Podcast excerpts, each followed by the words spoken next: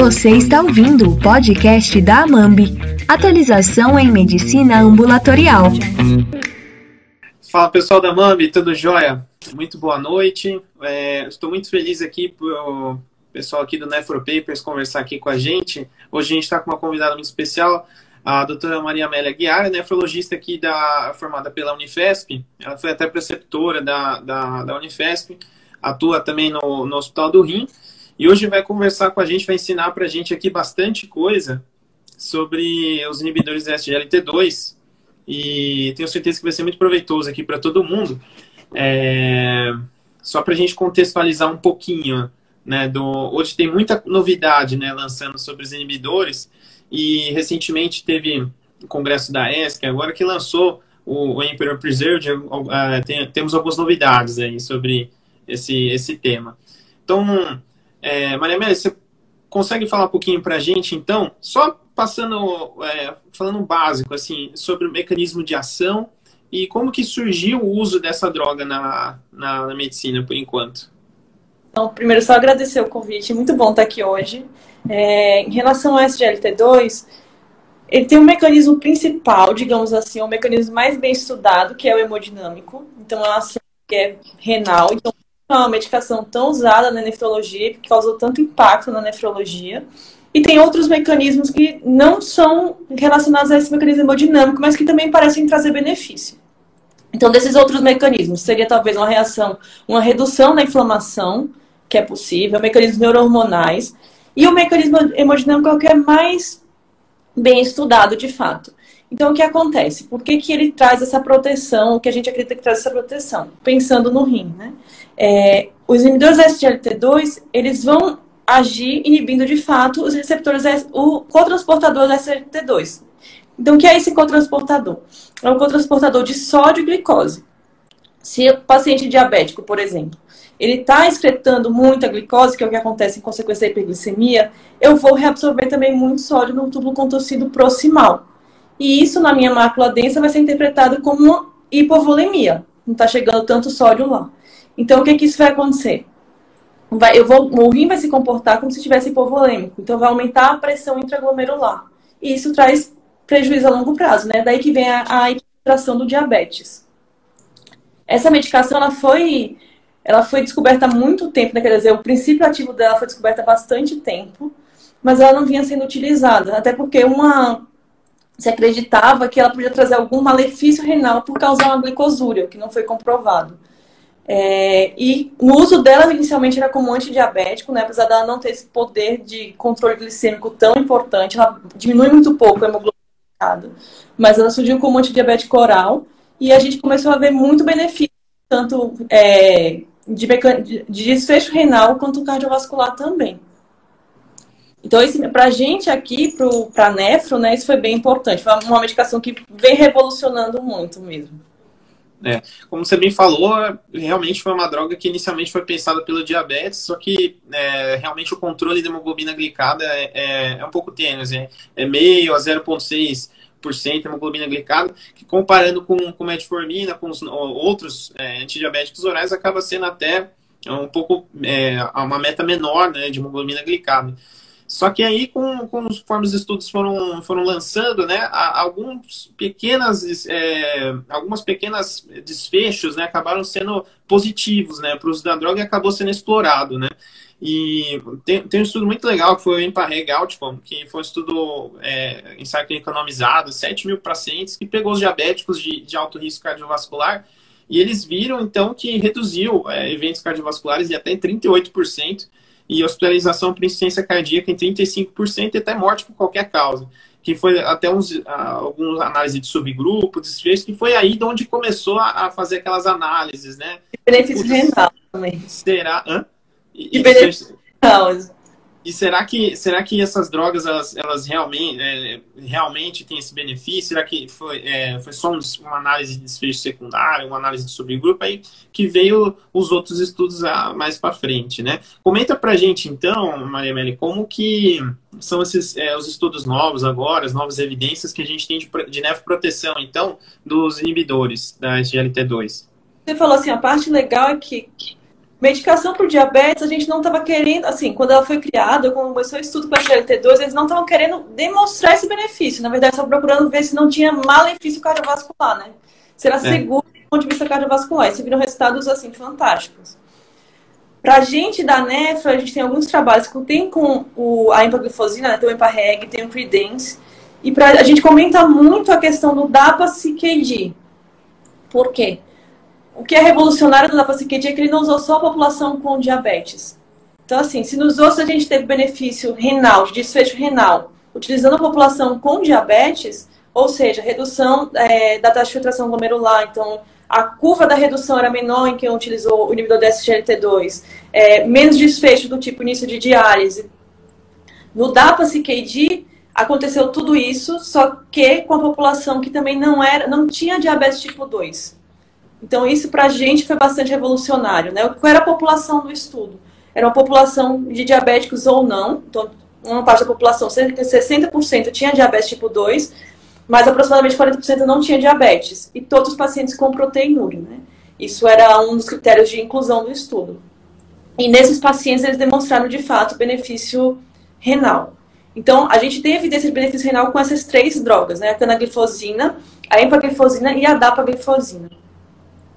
E a partir surgiu também com desfecho cardiovascular em pacientes diabéticos e não diabéticos, né? Sim, sim que até que foi o, o, um dos, um dos é, depois dos primeiros estudos que viu, né, foram da Heart Failure, que também foi um estudo sai clínico, né, 4.700 pacientes, que ele randomizou dapaglifosina contra o placebo, né, e nesses pacientes que tinham insuficiência cardíaca, 41% deles tinham é, diabetes.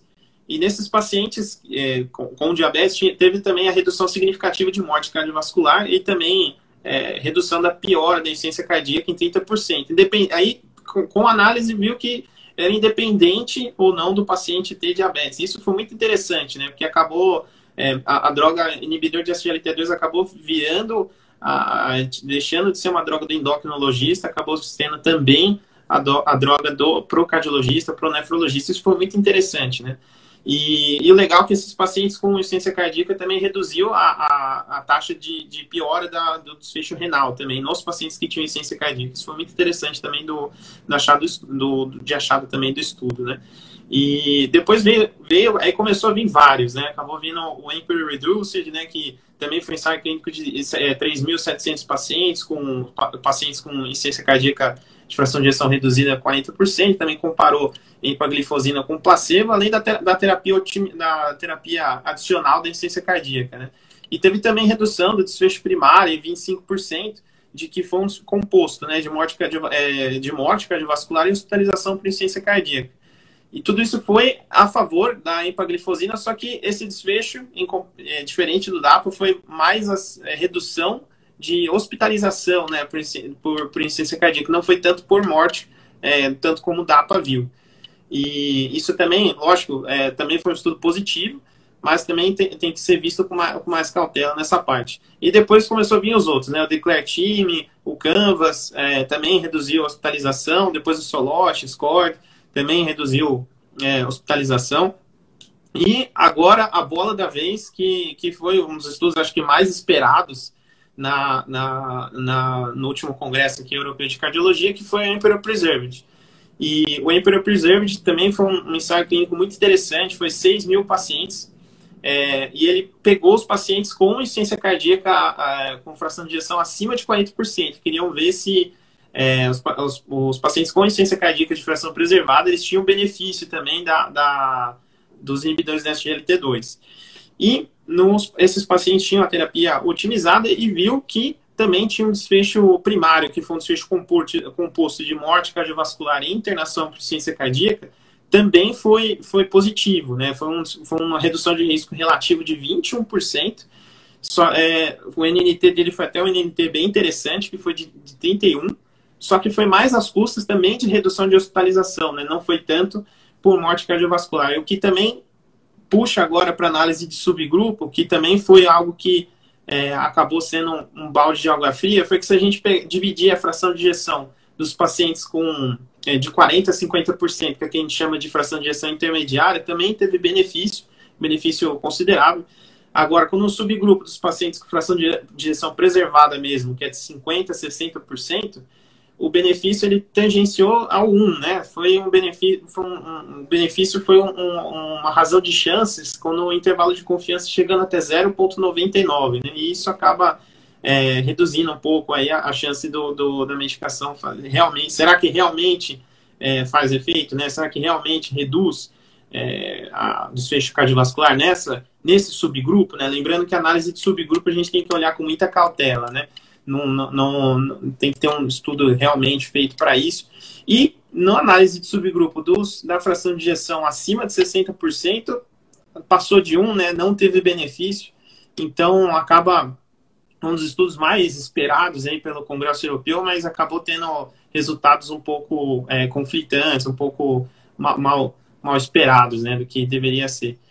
E com relação dos desfechos renais, eu sei até que eles lançaram um, um, editorial, né, falando também que nos pacientes com insuficiência cardíaca de fração de injeção preservada, nesse mid-range que a gente chama, também teve redução do, do, do, do desfecho de progressão da, da piora da função renal. Chegou a, a, a, menos 2, a menos 5 por ano, né, do, de redução do clearance de função renal, né. Isso foi muito interessante também.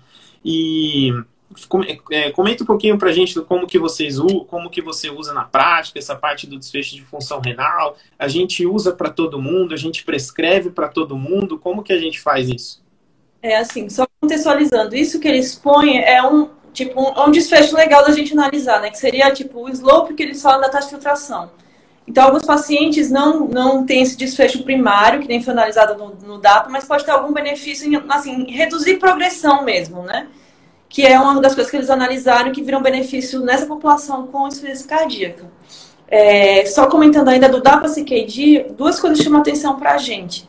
É, essa questão do, dos não diabéticos, mas dentro dos não diabéticos, a população importante era a população que tinha IgA.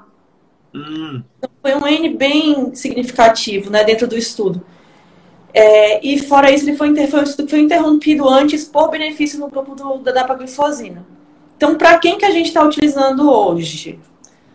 Para diabéticos tipo, diabéticos tipo 2, né, que é importante salientar, é uma indicação bem clara. Então, diabético tipo 2, que tem no sinal do diabetes, seja por uma redução da taxa de filtração e principalmente por albuminúria, a população que a gente está utilizando. É, o CADIGO põe ah, os inibidores, o CADIGO é o que a gente usa como é, guideline mais importante. Né? O CADIGO de diabetes, que foi lançado em 2020, ele põe como primeira droga de escolha para o sinal do diabetes a metformina junto com o SGLT2. Então, isso foi uma modificação importante do, do, do código mais recente, né? Da questão do diabetes. Então, no diabetes tipo 2, a gente está com a medicação bem indicada. O que foi a novidade que a gente vem começando a prescrever exatamente na população não diabética, mas que tem uma proteinúria. E aí que é um, assim, é um uso que a gente, assim, tem indicação por esse estudo, a gente vem começando a utilizar, mas ainda encontra algumas limitações. Então, pensando num contexto que muitos de nós vivemos de SUS, a gente não consegue prescrever essa medicação, por exemplo, de alto custo numa população não diabética. Então, uhum. muitas vezes não é uma medicação que a gente vem utilizando tanto por essa questão, por essa limitação financeira.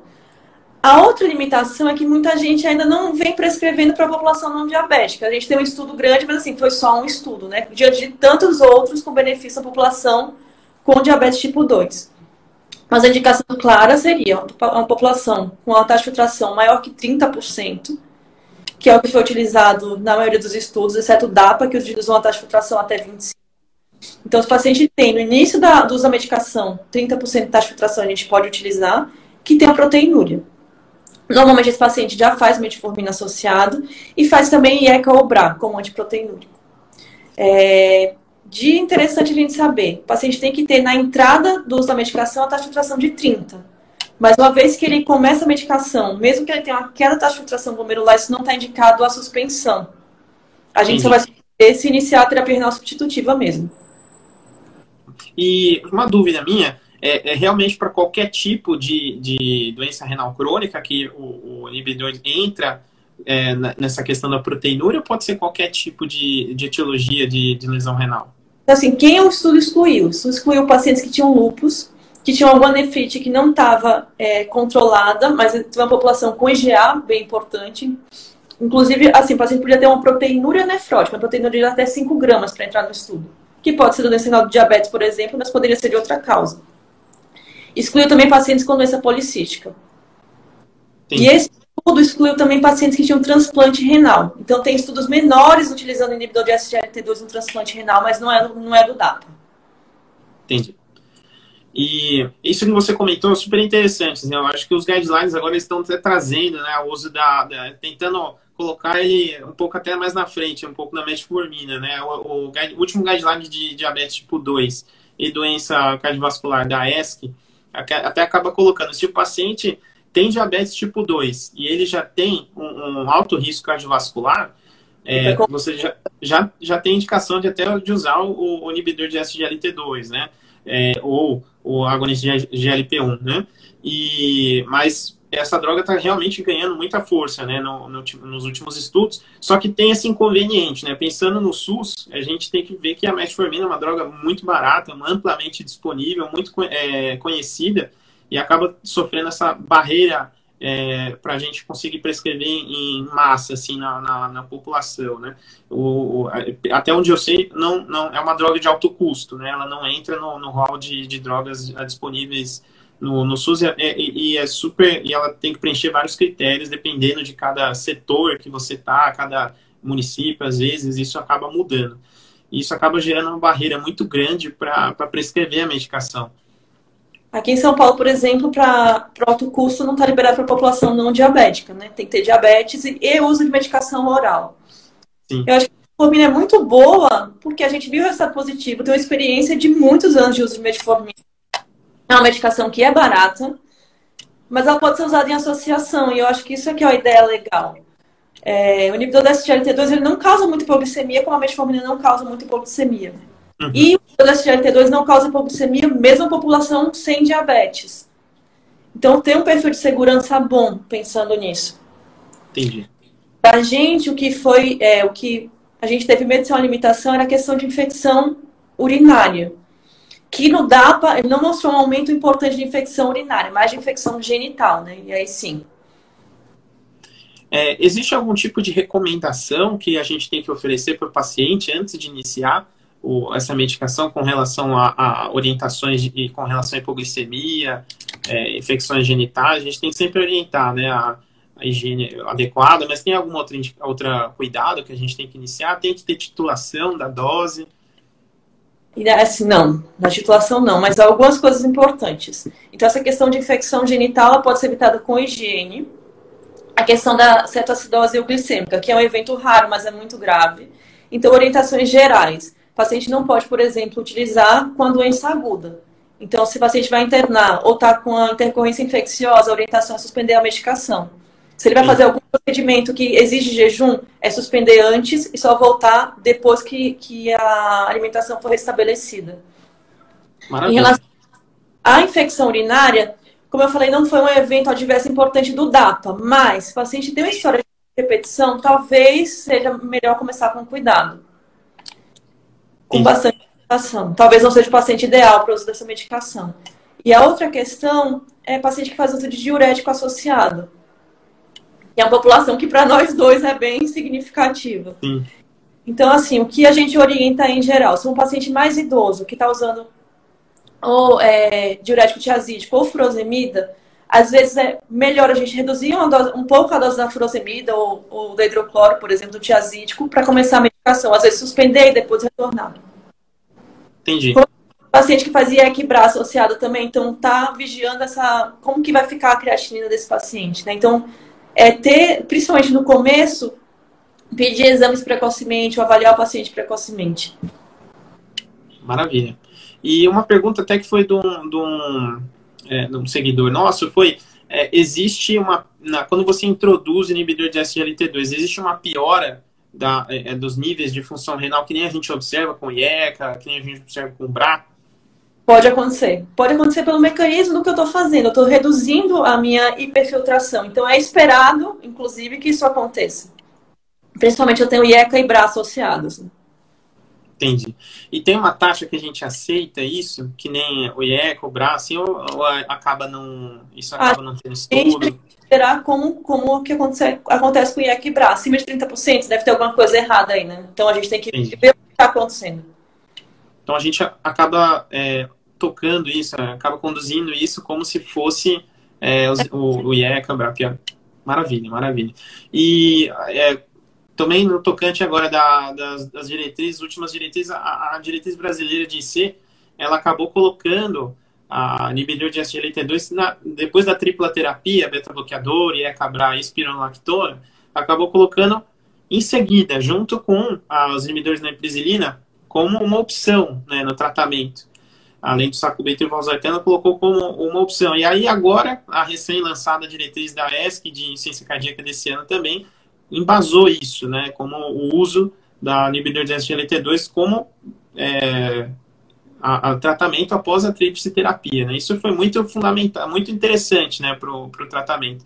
Então, acho que agora, talvez no futuro, é, acaba que é, talvez consiga se liberar a droga, né? Vai ser mais fácil, talvez, liberar a droga no sul. Não sei como que, quais são as suas perspectivas também com relação a isso. O que, que você acha dessa parte? Assim, pra gente, imagino para vocês também, mas pra gente foi uma coisa tão revolucionária, assim, quantos anos que alguma coisa não mudava o prognóstico de fato de doença renal, né, de desfecho renal. Então, assim, eu acho que vai ser uma medicação que vai ser bastante utilizada. Talvez se a gente conseguir liberação para essa questão do alto custo, melhore muito isso. Mas eu vejo a mudança, assim, que a gente está prescrevendo muito mais, né? A NEF está prescrevendo muito Sim. mais para SLT2. Eu acho que a tendência está esse uso. A gente tem uma pergunta aqui do Pedro, é, ele perguntou se é, vocês limitam o teto da faixa etária para o uso. Em pacientes com DRC sem proteinúria, existe algum tipo, alguma, alguma coisa que se recomende? Então, assim, em relação à faixa etária, não. Inclusive, a população do estudo é uma população maior de 18 anos até 99 anos, é, do DAP e dos outros estudos. Então, não existe essa limitação. Existe um cuidado com a população idosa. Então, o que, que a gente tem que estar atento? É, principalmente essa questão. Usa diurético associado? Usa IEC-BRA? Então a gente tem que ir com mais calma nessa população, mas não é uma limitação. Em relação à DRC sem proteinúria, a gente acaba utilizando, é, pensando no geral, né? Acaba fazendo, utilizando IECA ou BRA. Se for um paciente com diabetes, eu acho que é admissível se fazer ISGLT2, mas eu não vou pensar é, eu não tenho provas, digamos assim, que tem um desfecho tão bom quanto a população que foi estudada. Então, eu utilizaria, nesse caso, pacientes com diabetes, e não como antiproteinúrico com a população, com uma proteção renal na população sem proteinúria.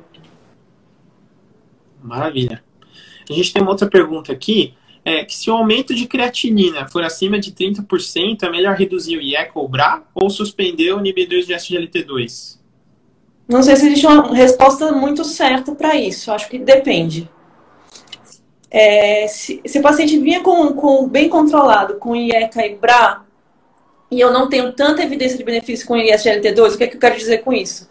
É, é um paciente que tem uma proteinúria de outra causa, que não diabetes. É um paciente que não vai ter outro benefício, talvez seja melhor manter e BRA e tentar reintroduzir posteriormente. Ou reduzir e BRA e manter o ISGLT2. Acho que a gente tem essas no contexto da insuficiência cardíaca, a gente opta realmente por priorizar o IECA, que não, entre o IECA e inibidor de SGLT2 acaba priorizando mesmo o IECA pelo maior benefício mesmo de mortalidade. Mas acredito que acho que a pergunta foi mais direcionada para as doenças renais crônicas. E acho que a gente tem que pensar por que está aumentando essa creatinina também. Porque eu tenho um mecanismo hemodinâmico que justifica, mas a gente está dando essa margem de 30%, né? Então por que está aumentando mais do que isso? Será que o paciente está desidratado? Então talvez seja uma coisa a corrigir. Será que ele tem uso de diurético associado e está sendo demais ali? Então, é melhor tirar o diurético e deixar o ISGLT2. Sempre buscar outras causas da piora da função renal do que a própria medicação, né? E, realmente. Isso. E é, a gente tem uma pergunta aqui da Cássia, se, se a gente usa em pacientes com clínica menor que 30, ou começa a usar né, a medicação em pacientes com clínica abaixo de 30. O início por guideline é até 30, né? E como eu falei, não precisa suspender se cair abaixo disso. Eu acho que existe uma margem de segurança em um paciente que tem um clearance um pouco abaixo de 30, mas isso não é recomendação de guideline. Mas assim, um paciente com uma taxa de filtração de 28, talvez tenha algum benefício aí. Acho que não vai ter tantos eventos adversos por causa disso. Né? A gente tem uma segurança pelo estudo que utilizou a taxa de filtração de 25. E agora a gente teve uma pergunta aqui que vai entrar numa polêmica, né, sobre a amputação, né? A amputação foi, foi vista no, no estudo Canvas, que, que usou canaglifosina. E num dos desfechos, eles viram que é, teve um aumento é, de, de, amputação, mas não significativo, né? E esse aumento, ele não te, a gente não achou, não, não se houve né, uma, uma relação causal, né? Foi um achado incidental que o próprio estudo realmente não, não conseguiu explicar esse, esse achado, né? Não, não, não vejo, não, não havia alguma explicação que eles conseguiram comentar sobre. E não foi visto com outras medicações, né? Não foi Exato. com EMPA. Não, não foi vista com nenhuma outra medicação, é, outros inibidores. E outra pergunta aqui é da, da, da, Fernanda, e sobre glomerulopatias né, nos, nos, pacientes não diabéticos. Existe evidência do, do uso? Evidência para IgA, que como eu falei, foi uma coisa que chamou a atenção no DAPA, no DAPA CKD, que a população, uma parte significativa da população não diabética tinha IgA. Então essa população parece de fato ter benefício. Não vejo sentido utilizar, por exemplo, no nefrite lúpica. Foi a população que foi excluída do estudo e que é um mecanismo muito mais complexo. Por que, que melhora na IgA? A gente ainda não sabe responder também. Mas foi vista essa melhora. Maravilha. Então, para a gente concluir, quando que a gente vai, só para a gente finalizar, então, como a gente vai prescrever? Quando a gente tem o nosso paciente ideal, então, para prescrever. Com relação aos pacientes com insuficiência cardíaca. São os pacientes com fração de ejeção reduzida, ou mid-range, de 40% a 50%, que eles estão na tríplice terapia otimizada em doses máximas. A gente pode lançar mão do uso dos inibidores da SGLT2 caso o paciente esteja, é, esteja sintomático, né, esteja em classe funcional 2 para cima. Essa é realmente a, a, a principal indicação para os pacientes com, do uso né, da, dos inibidores de SGLT2 para insuficiência cardíaca. Agora, só para a gente rematar, da, da, é, ficar claro, então, quando que a gente vai prescrever essa medicação para os pacientes com doença renal crônica? Pensando na doença renal crônica, eu diria que tem uma taxa de filtração maior ou igual a 30 ml por minuto e ter proteinúria. Maravilha. E agora, só acho que a gente tem mais uma pergunta aqui. É, com relação às faixas de proteinúria, há alguma evidência de menor ou maior benefício com diferentes graus de proteinúria? Por exemplo, paciente com proteinúria nefrótica teria o mesmo benefício que um paciente com microalbuminúria? A questão aí é que paciente com proteinúria nefrótica, pensando na doença do diabetes ou pensando no EGA, tende a ter um pior prognóstico de evolução do que o paciente que tem menos albuminúria. Então, a gente não espera um resultado tão bom que o paciente, por exemplo, tem 7 gramas de, de proteinúria para uma, para uma doença do diabetes. A gente não vai conseguir zerar essa proteinúria, né? Porque é um paciente que tem de, de cara de sair de uma, uma pior progressão do que aquele que tem uma proteinúria menor. Mas a gente tem benefício nessa população, população de até 5 gramas que faz o estudo. Maravilha.